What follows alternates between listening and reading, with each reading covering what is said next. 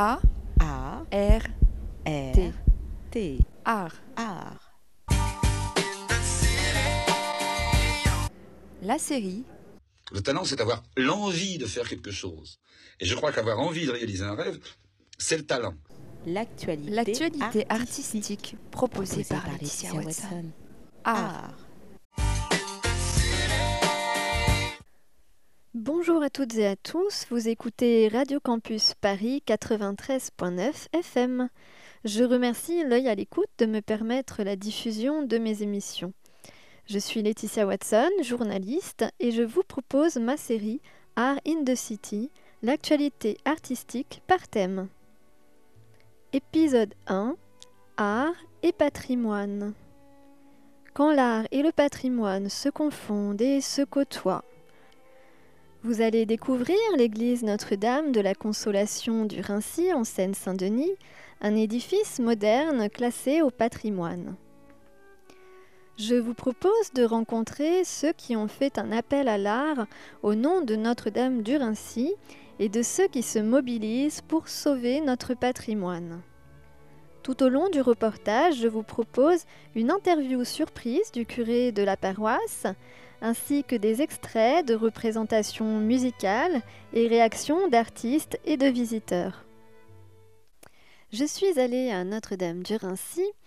Pour commencer, comprenons pourquoi cet édifice a fait un appel à l'art. Écoutons à présent mon entrevue avec le Père Benoît qui nous conte la problématique et esquisse quelques solutions possibles pour la conservation de ce patrimoine.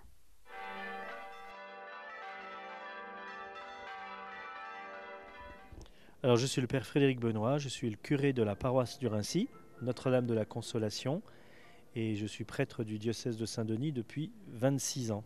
Notre-Dame du Rincy a été conçue en, en 1922-1923, classée monument historique en 1966. Alors, l'église Notre-Dame de- du Rincy est, est un joyau de l'art moderne des frères Perret parce que c'est la première église au monde qui a été construite entièrement en béton. Et donc, c'est une église en béton, mais avec euh, des grandes verrières, donc c'est ça qui fait euh, euh, son extraordinaire charme, c'est-à-dire que la lumière jaillit de partout parce que le béton est comme semé en dentelle avec une de grandes verrières de vitrail. Et c'est la première église, donc on l'appelle la Sainte-Chapelle du béton dans les dictionnaires. Vous voyez, il y a la Sainte-Chapelle à Paris, mais ici il y a une Sainte-Chapelle au Rincy, qui est la Sainte-Chapelle du béton, qui est l'œuvre des frères Perret. Alors cette église, elle est en béton, et un béton qui a été euh, conçu au milieu du XXe siècle. On ne maîtrisait pas encore tout à fait la technique du béton. Et donc euh, il est fragile. De toute façon, le béton c'est fragile, contrairement à ce qu'on pourrait croire. Et puis euh, ça nécessite des entretiens réguliers. Et donc cette église, cette grande verrière, elle a été restaurée dans les années 90. Et maintenant c'est le clocher. C'est le clocher qui a eu quelques restaurations, mais là il faut refaire le clocher pratiquement en entier parce qu'il faut injecter euh, du béton, parce que le béton s'effrite, euh, tombe, et puis un tout petit morceau de béton qui tombe sur les gens avec un clocher qui fait plus de 50 mètres de hauteur, eh bien c'est dangereux. Voilà, donc euh, il y a une grosse restauration à faire avec les monuments historiques, avec le diocèse, puisque l'église a été construite après 1905, donc elle est propriété de l'église, mais elle est aussi classée monument historique. C'est un peu ça son paradoxe, c'est bien qu'il y a une participation de l'État, mais le grande partie des fonds doivent être trouvés par des fonds privés et donc par notre intermédiaire. Voilà. Cela fait des années que des ouvriers alpinistes escaladent le clocher. Donc pour quelle raison aujourd'hui on peut dire que la restauration du clocher est urgente? Plus on enlève des morceaux de béton, plus on fait apparaître les fers, et plus on fait apparaître les fers, plus euh, l'érosion et euh, la pollution, et puis euh, l'explosion du, béton va, continuer. En fait, voilà. En fait, on, enlève des morceaux de béton qui risquent de tomber sur les gens par mesure de sécurité, vous pensez bien. Euh, mais quelque part, ça aggrave aussi le problème. Ça accélère la détérioration de, l'ensemble de l'édifice. Bon. Alors euh, maintenant, c'est vrai que quand on regarde le clocher d'extérieur, il y a des écorchures euh, qui sont très visibles. Alors il y a une technique de restauration, en plus il y a des nouvelles techniques euh, qui, qui ont été réalisées il n'y a, il y a pas très longtemps. Donc c'est tout ça qui va être euh, étudié et qui va euh, certainement nécessiter une grosse subvention de, de dons, etc. euh, Parce qu'il va falloir trouver beaucoup d'argent pour ça. Alors, Parce que si vous ne faites rien, euh, Ah bah, l'Église... L'église s'effondre. Le- le- euh, on pourrait très bien dire si on fait rien d'ici 20 ans, euh, on est menacé soit de, enfin, euh, oui, de, péril de l'édifice, hein, soit de le, mettre euh, sous filet, ce qui serait euh, épouvantable, ou alors de, carrément démolir le clocher. Il y en a qui ont carrément dit qu'il faudrait démolir un jour le clocher. Évidemment, il n'en est pas question parce que c'est une œuvre architecturale monumentale. Comme vous l'avez dit, l'État contribue à la conservation du patrimoine en attribuant un pourcentage défini sur le budget nécessaire à la remise en état. Euh, donc vous attendez actuellement euh, l'aval de, la DRAC à ce sujet, la Direction régionale des affaires culturelles d'Île-de-France. Euh, vous devez trouver les ressources manquantes. Est-ce qu'on peut dire quel montant cela représente et surtout quelles sont toutes les actions que vous menez pour atteindre cet objectif? Alors, pour l'instant, on évalue la restauration du clocher et puis aussi de la façade sud parce qu'il faut refaire les joints d'étanchéité de tous les vitraux pour éviter que les vitraux se retombent. Il y, a un montant à peu près d'un million cinq cent mille euh, euros à trouver. Alors, sachant que les monuments historiques euh, prennent 40% de la somme, il reste 60% des 1 million cinq cent mille. Vous êtes meilleur en mathématiques que moi. Voilà, donc maintenant, cette somme, il faut la trouver. Alors, à travers aussi peut-être euh, une aide de la région, du Conseil général, de notre commune. Monsieur le maire du Rincy est, vraiment porteur du projet et ça, on a de la chance. Bon, il faut dire que c'est un joyau de notre ville et un joyau du patrimoine. Bon, et puis voilà, nous, on va faire aussi euh, tout un tas d'opérations. euh, ne serait-ce que la pose, tout simplement, la pose de la plaque des monuments historiques, parce que ça n'a jamais été fait. Et je viens d'avoir l'accord du directeur de la DRAC, justement, et donc nous allons organiser dans l'automne euh, avec lui une manifestation et on espère faire venir nos autorités civiles parce que cette église en plus elle a sa petite sœur qui a été construite après au Havre. Et vous savez qui est l'ancien maire du Havre, c'est notre Premier ministre. Pourquoi pas envisager de faire venir notre Premier ministre avec euh, Stéphane Bern pour euh, visiter cette église et faire cette pose officielle de la plaque des monuments historiques. Je rêve, mais pourquoi pas? Voilà, on voudrait entrer un peu dans toute cette dynamique, faire connaître cette église. Il faut venir la visiter parce que quand on rentre dedans, on est euh, surpris, on est séduit, on est, je n'oserais pas dire envoûté, pas dans une église quand même, mais presque, tellement euh, on est pris par cette euh, atmosphère.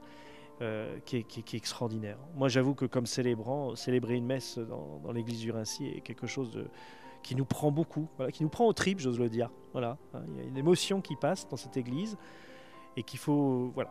Alors après, eh ben, petit caillou fait euh, grand clocher, comme je dis. hein, euh, eh bien, on va trouver des dons, on va trouver des mécènes, bon, euh, des entreprises qui vont nous aider. il faut qu'on trouve une belle somme, mais on va y arriver. Parce que je suis très confiant. Et puis aussi, alors en ce moment, on organise des, expositions, on organise des concerts une fois par mois avec euh, des groupes amateurs, mais aussi euh, des groupes professionnels. Et tous ces artistes nous font la, la joie de nous partager leurs recettes. Et donc euh, voilà, on gagne un petit peu d'argent comme ça aussi. Et puis ça fait connaître l'église du Rincy, ça la fait visiter, et c'est très bien. Et- justement, qu'est-ce que vous ressentez, vous, lorsque les artistes se produisent ici, occupent l'espace et donnent de leur énergie? Ah bah déjà, il y a une acoustique extraordinaire dans cette église. C'est-à-dire qu'il y a une capacité de résonance qui est magnifique. Alors pour certains instrumentistes, c'est un problème d'ailleurs. Mais voilà, après, euh, quand il y a des voix, quand il y a... euh, une fois, il y a une violoniste, c'était euh, c'était vraiment très très beau. Et puis moi, ce que j'apprécie, c'est de, rejoindre par l'art sacré tout l'art humain, toute la, la culture humaine, le- le savoir-faire humain tant au niveau musical qu'au niveau artistique. Bon là, cette semaine, nous accueillons un, un aquarelliste qui nous fait l'amitié de venir exposer ses œuvres, alors qu'il se dit incroyant. Ben voilà, il est tout un week-end dans cette église, dans ce temps pascal. Moi, je me permets de dire qu'il y a, quelque chose du Seigneur qui, nous réunit. Et, et je trouve ça merveilleux. Voilà, Euh, ça marche bien. En plus, on a un très beau temps en ce moment. Donc euh, voilà, tout le monde est content et je pense que ça, là aussi, ça fait venir des gens qui découvrent cette église, même des gens de la région qui ne la connaissaient pas. Elle est vraiment très très belle. Vous avez euh, également récemment envoyé votre candidature pour passer dans l'émission proposée par Stéphane Bern, Sauvons nos trésors, et vous auriez été sélectionné parmi les 100 derniers projets retenus. Mais ce n'est pas encore gagné. Alors qu'auriez-vous à dire à Stéphane Bern, amoureux inconditionnel du patrimoine, si par hasard il nous écoute, d'ici on peut se permettre d'y croire, pour qu'il vous choisisse définitivement Alors Stéphane Bern, enchanté. J'admire votre capacité de présenter l'histoire aux Français. Eh bien, venez voir cette église et moi je vous ferai un cours d'histoire sur cette église et vous serez séduit et je suis sûr qu'au prochain loto, l'église du Rincy sera en première place.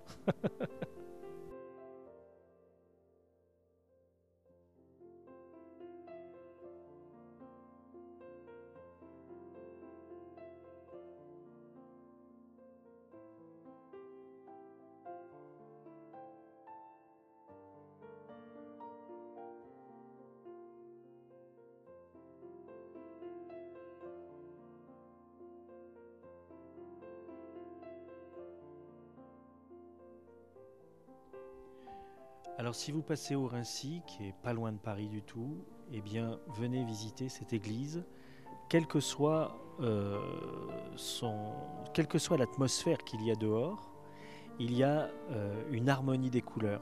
Et l'église est toujours grande ouverte. Elle est ouverte de 8h à 19h tous les jours sans interruption, y compris les dimanches, y compris les jours de fête. Voilà.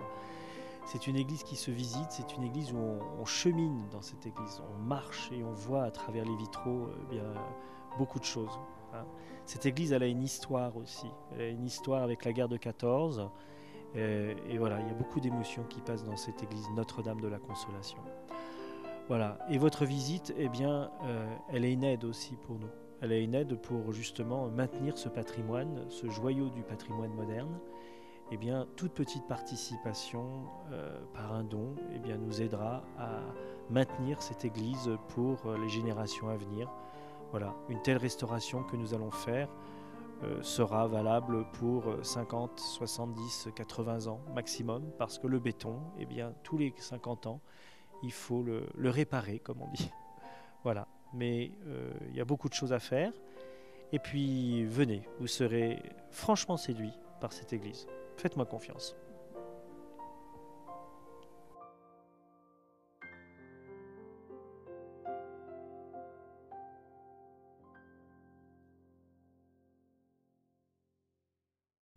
Ce bijou d'architecture tout en longueur, achevé en 1923 par les frères Perret, lui-même abritant des œuvres d'art telles que les vitraux illuminés de la lumière des jours de Marguerite Turé et Maurice Denis, accueille dans son écrin depuis l'an dernier des artistes successifs, des chanteurs lyriques, des musiciens, chorales, peintres ou sculpteurs, tous unis au profit du projet de restauration du clocher, dont la structure bétonnée se désagrège gravement le temps passant. À la fois lieu de culte et lieu culturel, où les performances artistiques offrent aux spectateurs un sentiment onirique dans une dimension mystique. Lors de ma visite à Notre-Dame du Rincy, j'ai rencontré Dominique qui s'occupe de l'organisation des manifestations culturelles. Elle nous en parle. Alors bonjour Dominique Benoît Pellerin. Vous êtes responsable du comité événement dans le cadre du projet de restauration du clocher de Notre-Dame de la Consolation du Rincy. Pouvez-vous nous expliquer vos motivations? Merci euh, de nous interviewer. Euh, en fait, c'est moi, à la demande de monsieur le curé, bien entendu, de la paroisse, qui a décidé euh, au mois d'avril l'année dernière, ça fait donc une année, euh, de créer des groupes de bénévoles euh, et un groupe pour euh, créer des manifestations saisonnières, culturelles, euh, pour faire connaître l'Église, la faire mieux connaître, et puis euh, pour récolter des fonds euh, dans l'objectif toujours de la rénovation du clocher. Donc effectivement, nous, créons une manifestation par mois en moyenne, euh, qui peut être, euh, qui est toujours culturelle, qui peut être un concert, qui peut être une, euh, exposition de peinture, et nous essayons d'élargir les manifestations. Alors, est-ce que ce sont les artistes qui viennent à vous ou vous allez au devant des artistes?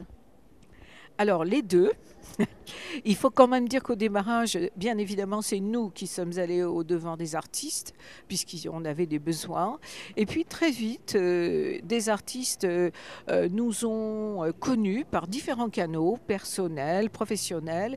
Et donc maintenant, nous avons effectivement des propositions d'artistes. Et tous les artistes sont bénévoles ou comment ça se passe?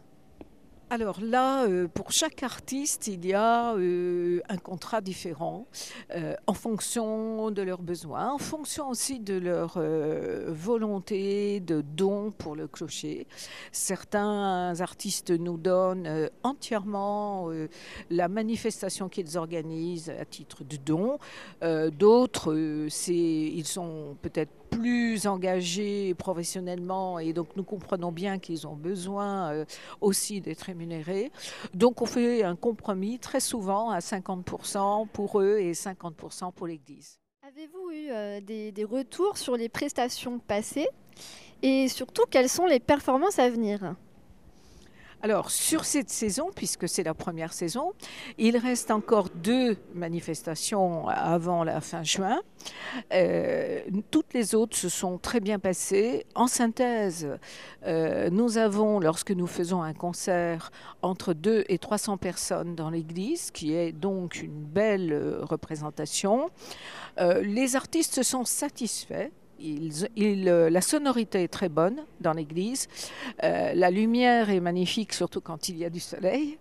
Et euh, nous voyons bien qu'il y a maintenant un public qui vient systématiquement à chacune de nos manifestations. Alors pour l'avenir, nous allons avoir euh, des euh, prestations peut-être encore plus importantes. Notamment, euh, nous faisons venir au mois de décembre le Paris Brass Band, qui est donc un orchestre de cuivre avec euh, 40 euh, musiciens. Au moment de Noël, ils vont faire effectivement un concert de Noël. Ça, ça va être quelque chose de très important. Et puis, nous allons avoir en avril 2019 un orchestre symphonie, donc avec euh, une soixantaine de musiciens. Euh, Là, ce sont des prestations nouvelles et de dimensions plus importantes euh, auxquelles il faut qu'on s'adapte en avril 2019. Puis fin juin, nous avons une rencontre de chorales avec trois chorales.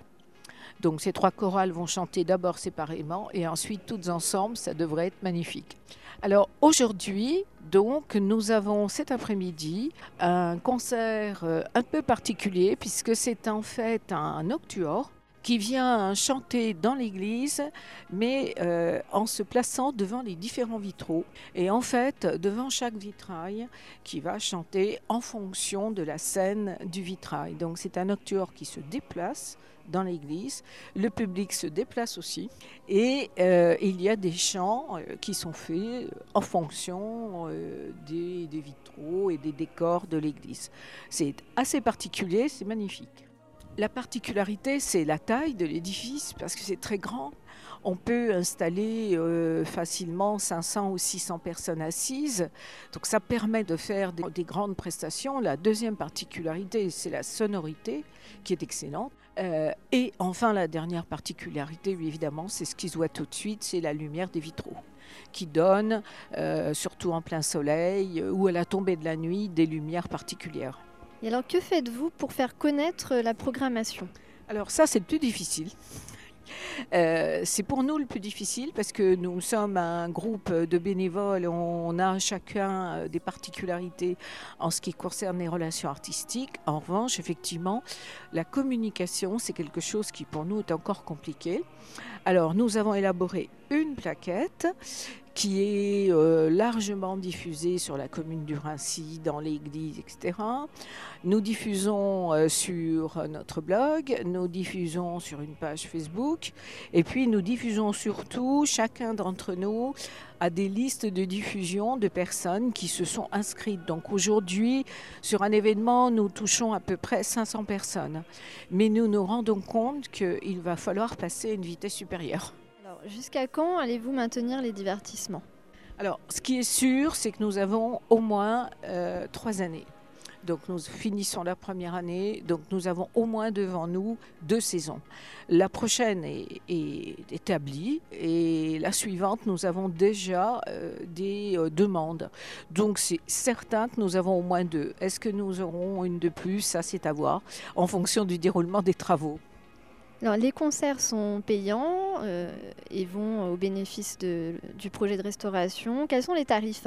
Alors, les, expositions ne sont pas payantes. Les concerts sont payants.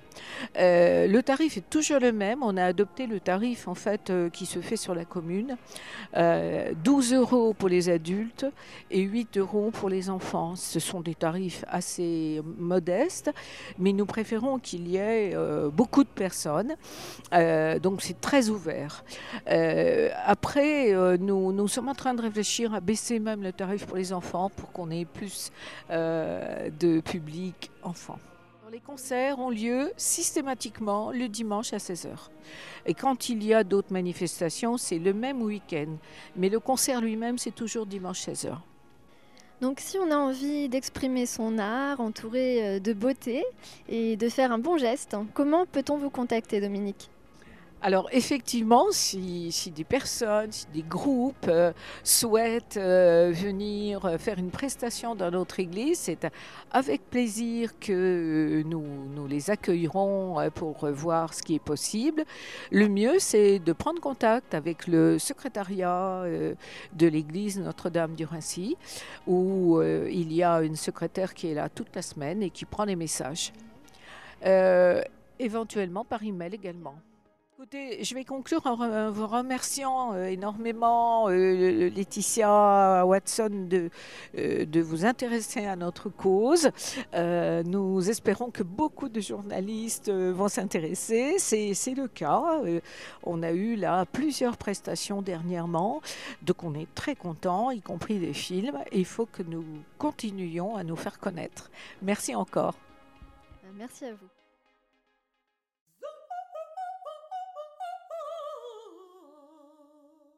Les artistes se mobilisent pour Notre-Dame du Rincy.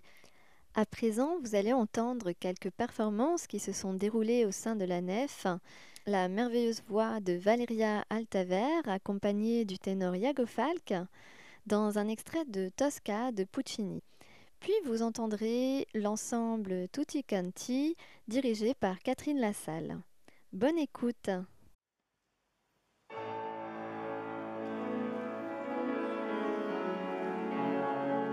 Bonjour, Valéria Altaver, euh, soprano. Donc pourquoi j'ai accepté de participer à ce concert euh, pour l'église euh, Notre-Dame du Rincy? Bah Déjà pour plusieurs raisons. C'est un endroit que j'aime beaucoup.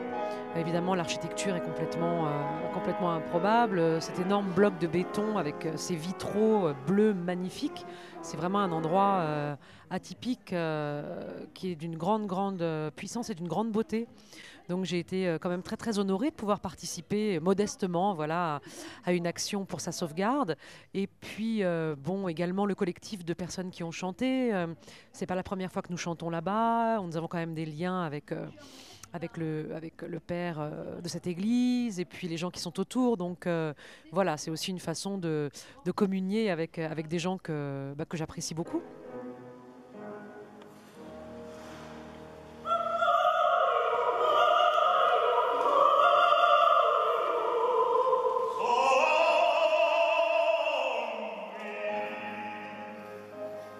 Euh, alors mon actualité, alors, bah, écoutez, je repars là à la fin du mois d'avril à l'Opéra de Metz pour un projet euh, très atypique qu'on tourne depuis deux ans autour de Jean Ferrat.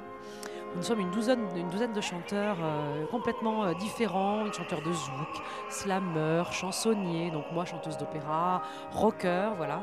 Et chacun, on reprend deux morceaux de, Jean Ferrat c'est à l'initiative de Thomas Pitiot, euh, ce projet.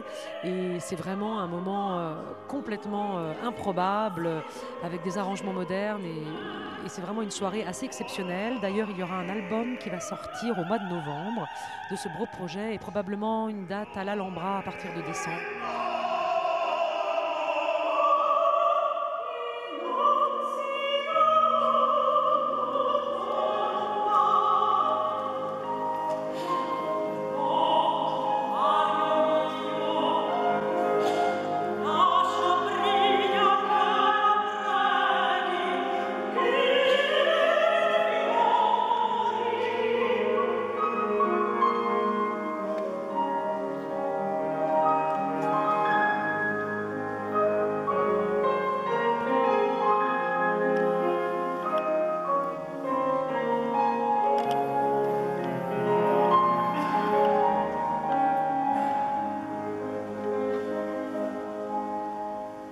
C'était magnifique, euh, des voix envoûtantes, euh, sans fausses notes et euh, dans un décor euh, majestueux, hein, puisque très haut de plafond, beaucoup de lumière et ces vitraux. euh, voilà, c'était un ensemble dont on se souviendra et je suis contente euh, d'avoir assisté à ce concert. Les Tutti Canti. C'est un ensemble qui est globalement euh, basé dans la région parisienne. Voilà. Pour quelle raison vous vous êtes engagé à faire une prestation au sein de l'église Notre-Dame du Rincy? Bah, en fait, euh, on est là pour euh, aider l'association Restaurée qui, voilà, qui essaie de, lever un petit peu des fonds pour entretenir l'église. Et on est un groupe euh, de musiciens amateurs, de chanteurs amateurs. Et voilà, on fait un petit parcours avec le conférencier qui va présenter les vitraux un peu emblématiques de l'église. Et, nous, on va essayer de les illustrer plus ou moins musicalement. voilà. Donc on va se déplacer, le public va aussi se déplacer un petit peu. Il faut voilà, contribuer à, ce que les, bâtiments soient bien entretenus. Et c'est une association qui est dynamique. On a déjà fait un concert il y a 4 ans avec eux, donc ils nous ont demandé de revenir. On est content de ça.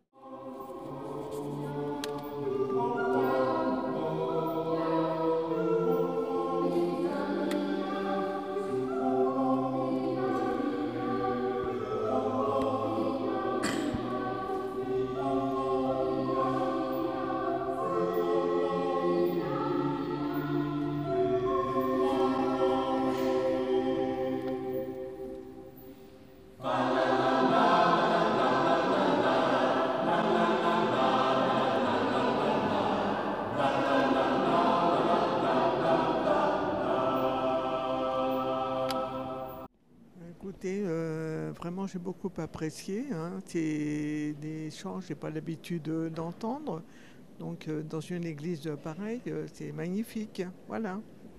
C'était très agréable, tout à fait en accord avec les, le- la présentation des vitraux et, des personnes qui faisaient des lectures. Oh, mais c'était magnifique, non, très bien. Puis moi, j'aime beaucoup les concerts promenades. voilà, dans cette église que je connais bien, parce que j'y ai été baptisée, je m'y suis mariée, donc c'est une église qui m'est très chère. Voilà, mais donc le ce concert s'y prêtait bien. Voilà, en se déplaçant devant les vitraux, c'était très beau. C'était convivial, euh, c'était familial presque.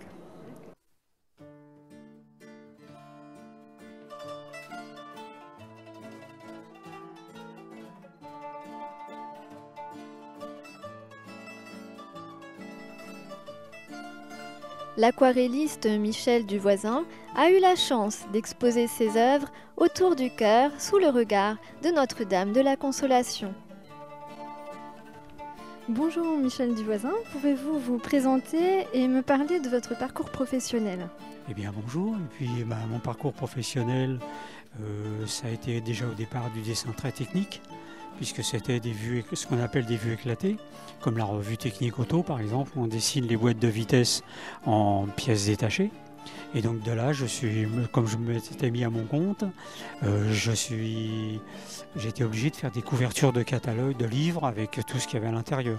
Donc je suis venu un petit peu au dessin par moi-même. Et puis euh, le dessin a marché très fort, plus fort que le restant. Ce qui fait qu'un jour j'ai commencé à présenter mes aquarelles dans des galeries. Et c'était dans les années euh, 80 et ça a démarré comme un feu de paille parce qu'à l'époque c'était une année des, époques euh, extraordinaires.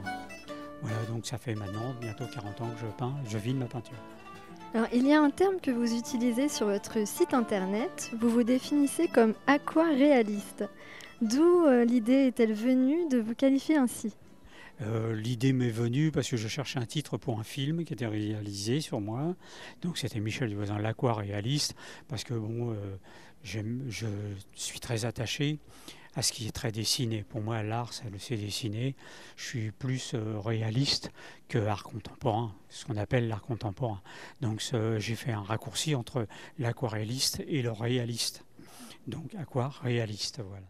Alors au niveau technique, c'est de l'aquarelle pure et simple, mais dessiné forcément. Et mes, sujets d'inspiration, ils sont toujours euh, euh, en fonction de mes voyages, hein, pratiquement. Donc j'ai découvert Venise il y, a, pas mal d'années maintenant, donc c'est un sujet récurrent chez moi. Mais euh, comme je travaille maintenant avec un éditeur depuis une petite vingtaine d'années, c'est presque l'éditeur qui me, qui me donne les sujets. Et donc je vais découvrir des coins de France que je connaissais pas du tout. Et ça, il y a des sujets d'inspiration partout, en fait. hein une exposition au profit de, de- la restauration du clocher, que j'ai pensé, moi, pour, euh, pour les gens qui m'accueillaient, leur offrir une aquarelle euh, qui pouvait leur servir d'affiche et tout. Donc le seul sujet que je pouvais traiter, c'était le clocher. Mais bon, euh, par rapport à ce que je fais, je peins plutôt des petits villages. Le clocher en béton n'était pas forcément évident à peindre, donc je l'ai associé aux vitraux, qui sont quand même très emblématiques de, cette église. Donc été une composition faite... pour remercier en quelque sorte ceux qui m'ont accueilli là. Oui, C'était important de montrer l'extérieur et l'intérieur. Oui, parce que je crois que c'est un tout ici. euh, Il y a des églises qui sont très belles d'intérieur, mais d'ex- d'extérieur qui n'ont pas grand intérêt. Je crois qu'ici, ces églises de Perret, euh, comme, comme les autres qui en France, euh, sont quand même assez extraordinaires. Extraordinaires, quoi. C'est pas, pas des églises normales. Voilà, elles sont magnifiques. Alors pourquoi un engagement à cette cause euh, avec euh, la présentation de vos toiles au sein de l'Église? C'est un simple engagement amical. Ça a été une, très bonne chose. Euh, Ça sera pour moi un beau souvenir en tout cas, parce que c'est quand même très inhabituel de faire une exposition de peinture dans une église. C'est la première fois que ça m'arrive. Je ne sais pas si ça sera la dernière ou pas, mais on n'est pas à recommencer. un endroit tout à fait inhabituel. Oui, oui. C'est rare qu'un euh, euh, qu'un diocèse accueille des artistes peintres dans un lieu. Voilà. Merci Michel Duvazin. Je vous en prie.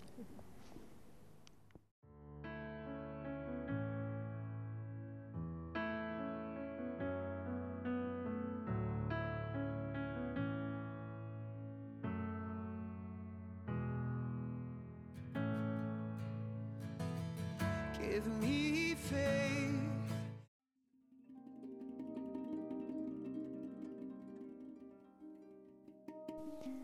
Martine, bénévole très active pour la paroisse, nous livre son sentiment sur des événements passés et nous parle d'événements à venir. Écoutons-la. Comment se passe la journée des artistes qui investissent ce lieu exceptionnel? Alors tout dépend de- des artistes parce que quand vous avez trois ou quatre artistes comme c'était le cas en novembre avec euh, Iago Falk, avec, euh, avec Laurent Arcaro, euh, euh, ils n'étaient pas très, ils étaient trois ou quatre donc ils se sont installés dans la crypte on- au chaud parce qu'il faisait froid dans l'église et puis ils ont répété une partie de l'après-midi. Au mois d'avril l'année prochaine on va accueillir un orchestre symphonique, ils sont 78 mémoire. Donc ça va être un petit peu plus compliqué de les accueillir dans la crypte. Mais de façon générale, en tout cas, ce sont des artistes qui viennent quasi bénévolement ou qui laissent une grande partie de leurs recettes au profit de l'Église. Et c'est surtout ça qui est chouette. C'est le, bénévolat et la générosité au profit euh, d'un bel édifice. Donc euh, voilà, c'est surtout ça que je retiens. Alors, il y a eu euh, des représentations jusque-là, des concerts, des expositions. Depuis le mois de novembre, on a eu un concert lyrique, un concert choral, une chorale d'enfants, euh, un concert trompette et orgue, on en doit en être à 5. on a eu à peu près entre 150 et, et 300 personnes à chaque fois, ce qui est quand même incroyable. Donc on est très fiers. Les gens qui viennent sont pour la plupart soit des paroissiens, soit des gens qui connaissent les artistes et qui viennent euh, les écouter euh, euh, en concert. Et Je crois que tous les gens qui sont venus sont très contents parce que ce sont des concerts de qualité et puis c'est toujours la générosité des artistes qui les touche. Les gens repartent heureux. Euh, heureux parce qu'ils ont reçu ou pour ce qu'ils ont donné? Eh bien, je crois que c'est les deux, Laetitia. Parce qu'ils sont heureux d'avoir reçu à la sortie des concerts, ils nous remercient, euh, ils ont l'air euh, heureux de, ce qu'ils ont, de ce qu'ils ont vécu. Et ça se traduit aussi par euh, une urne à dons eh bien, qui recueille des dons à chaque fin de concert. Donc je crois que les gens sont heureux d'avoir reçu cette belle musique et en même temps heureux d'avoir aidé euh, à la restauration de l'église. Ils ont l'impression d'avoir fait une bonne action. Et c'est vrai, ils ont fait une bonne action. Vous m'avez parlé d'un loto d'œuvres d'art organisé en janvier 2019. C'est assez original. Euh, Pouvez-vous m'en dire plus? Eh bien voilà, tous les artistes que nous connaissons, des peintres, des sculpteurs, euh, nous proposent une œuvre qu'ils mettent à disposition de, notre équipe. Et, donc euh, les gagnants du loto emporteront l'une de ces œuvres. C'est-à-dire que tous ces artistes nous font cadeau de leurs œuvres. Comme les petits lotos bingo qu'on voit dans les films américains. Bingo Vous avez des billes, vous avez des grandes cartes cartonnées avec des numéros, on tire au sort avec, euh, avec une sorte de roue dans laquelle, euh, comme le loto à la télé.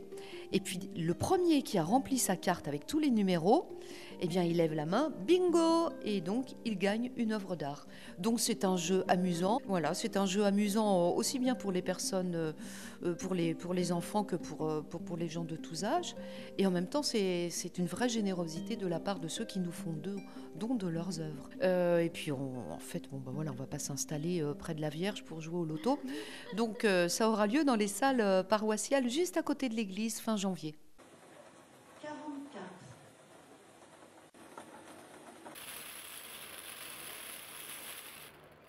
Autre que ce qui est organisé par le comité des événements, Notre-Dame du Rincy attire aussi les producteurs comme Leonardo DiCaprio en 2017, l'année dernière, il me semble. Euh, que s'était passé exactement? Euh, c'est une société de production appartenant à Leonardo DiCaprio, une société américaine, qui nous a demandé de- d'utiliser l'église pour le tournage d'une scène d'un film qui sortira effectivement en 2018, en fin 2018. Et Robin des Bois, voilà. Pourquoi ils ont choisi euh, Notre-Dame du Rincy Euh, Est-ce que vous êtes euh, plutôt fier de ce genre d'initiative? Alors, plutôt fier, oui, parce que tout ce qui concourt à faire connaître notre belle Église, cela nous, réjouit. Pourquoi l'ont-ils choisi? Euh, Je pense que le côté moderne des vitraux, le béton, euh, pouvait euh, faire penser peut-être à l'église de Nottingham, je ne sais pas. Mais de toute façon, je ne connais pas le script du film, puisque jusqu'à présent il n'est pas sorti et on ne peut rien dévoiler. Ce sera la surprise. Mais je crois que ça sera très beau. Et il y avait de très très beaux acteurs dans l'église ce jour-là. Donc si on est amoureux de l'art et du patrimoine, euh, comment peut-on faire un don? Alors c'est très simple. Vous pouvez récupérer toutes les informations en allant sur la page Facebook de Notre-Dame du Rincy.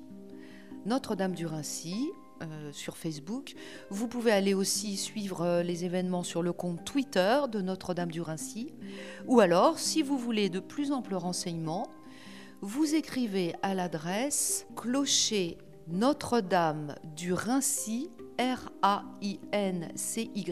tout attaché, clocher Notre-Dame du Rincy, tout attaché, gmail.com. Et là, vous pourrez obtenir toutes les informations pour un virement, un chèque, ou alors vous pouvez écrire au presbytère au 40 allée du Jardin Anglais, 93 340 Le Rincy. C'est là que vous pouvez envoyer vos chèques. Je vous invite à venir découvrir notre église. Elle est vraiment très très belle. Et puis si vous pouvez relayer l'information autour de vous, nous avons besoin, nous avons besoin de finances pour réparer notre clocher.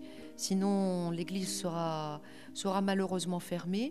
Le clocher est en trop mauvais état. On ne pourra pas, on ne pourra plus attendre. Venez. Voilà. Merci les. Merci beaucoup, Martine.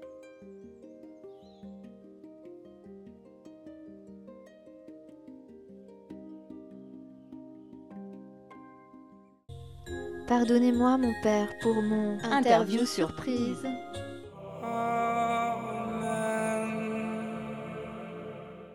Père Benoît, vous avez l'habitude de recevoir les fidèles qui se confessent à vous.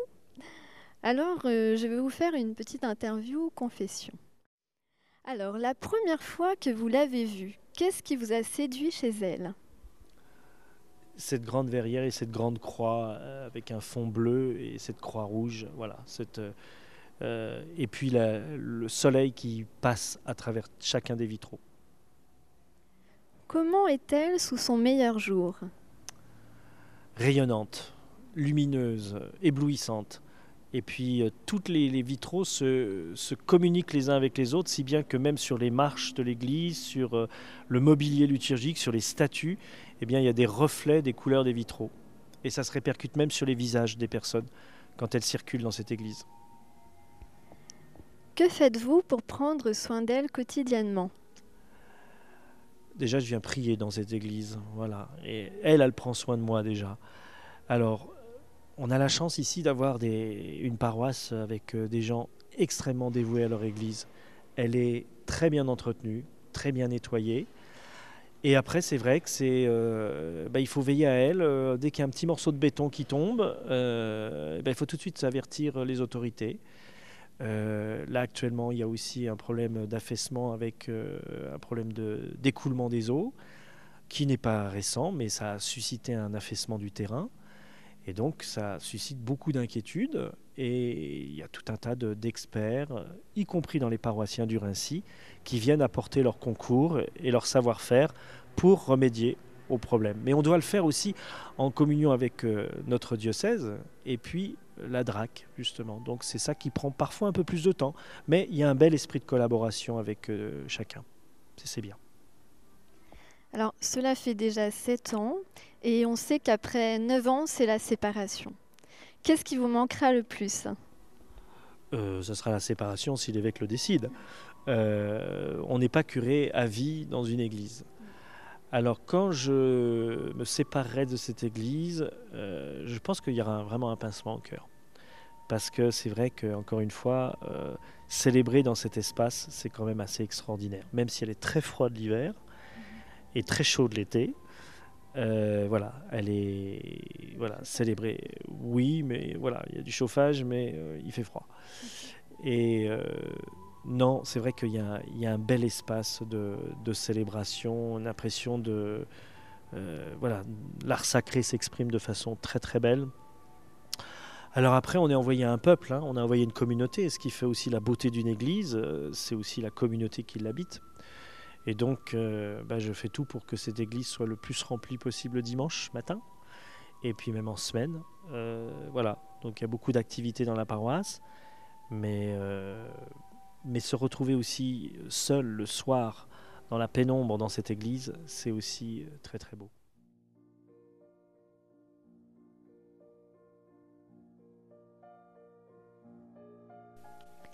Martine nous replace dans le contexte historique de cette église et nous balade en visite guidée. Vous aimez les histoires? Parce que je vais vous en raconter une très belle.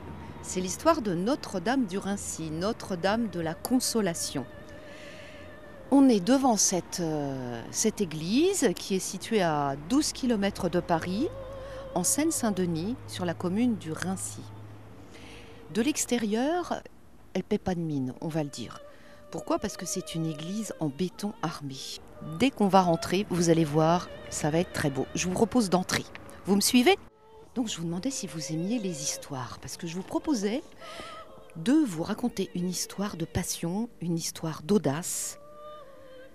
C'est l'histoire euh, d'une rencontre entre des hommes que tout opposait, qui n'avaient que très peu de moyens, et qui au final ont bâti une église qui est aujourd'hui visitée chaque semaine par les écoles d'architecture du monde entier.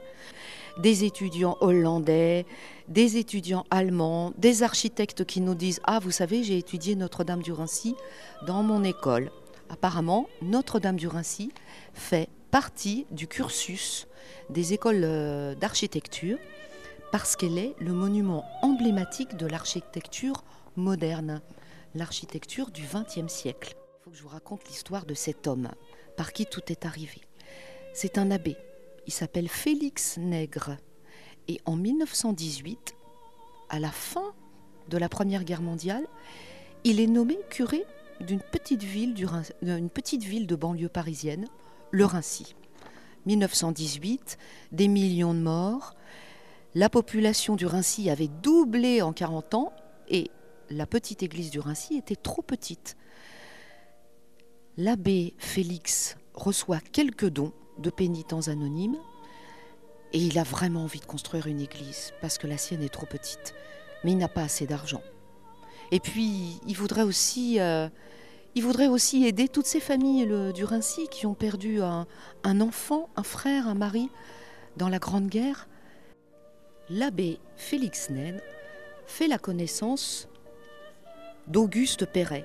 Auguste Perret, c'est un jeune architecte et qui va faire des miracles avec ses deux frères, Claude et Gustave, qui sont entrepreneurs en bâtiment et, en architectes.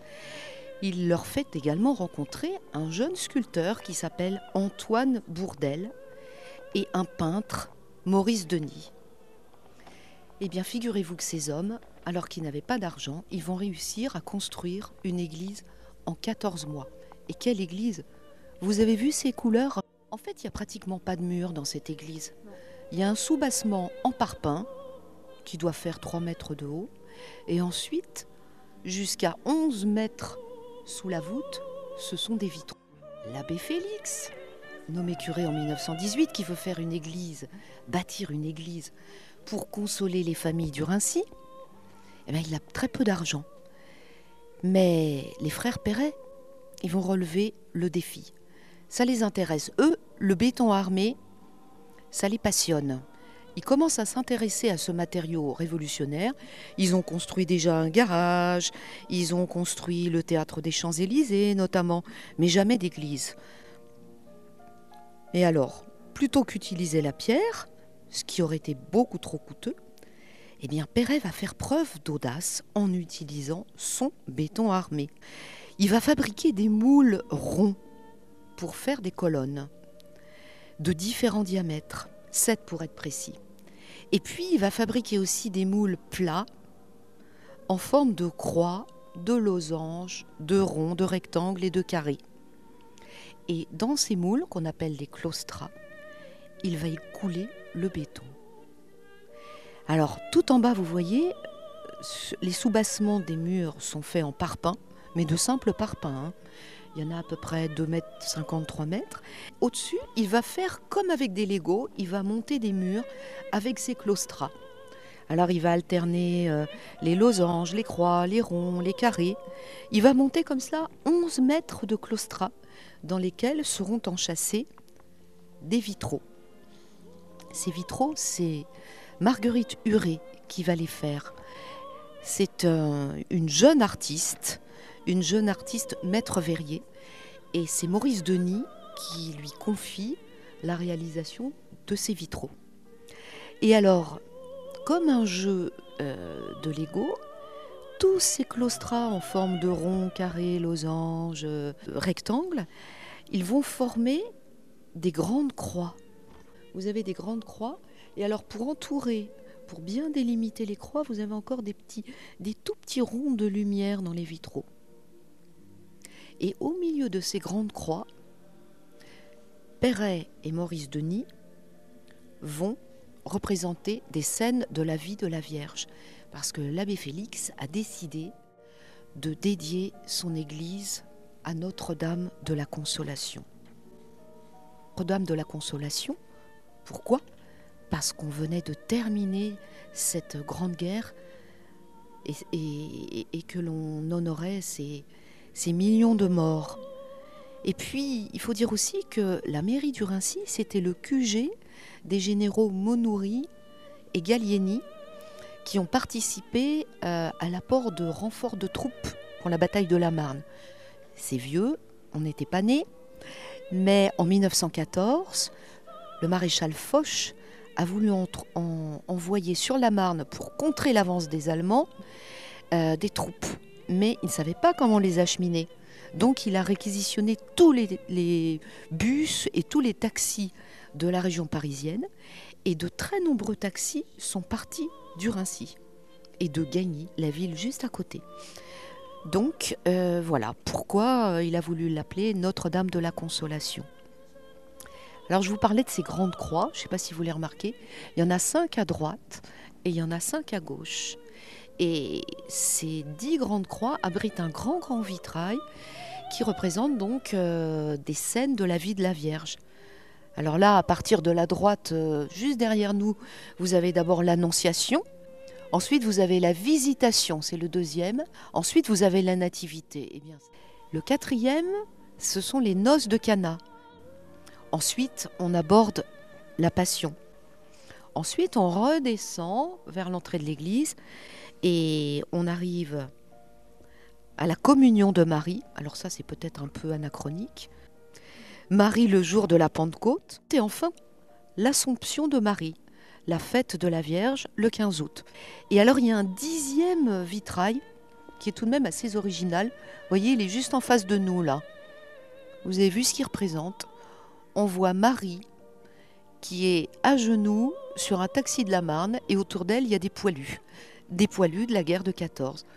Sur un terrain aussi étroit, ils ne pouvaient pas construire une église traditionnelle, c'est-à-dire une église en forme de croix avec une travée et un transept qui représente la croix de Jésus. Il n'avait pas assez de largeur. Donc, il a opté pour un autre plan qu'on appelle un plan basilical. Euh, le plan basilical, c'est un grand rectangle avec un cœur rond au bout, je schématise. hein. On l'appelle basilical. Il y a une grande nef centrale et puis il y a deux bas-côtés plus étroits. On l'appelle basilical, ça vient de l'empereur Basileus. En fait, l'église, elle n'est pas très large.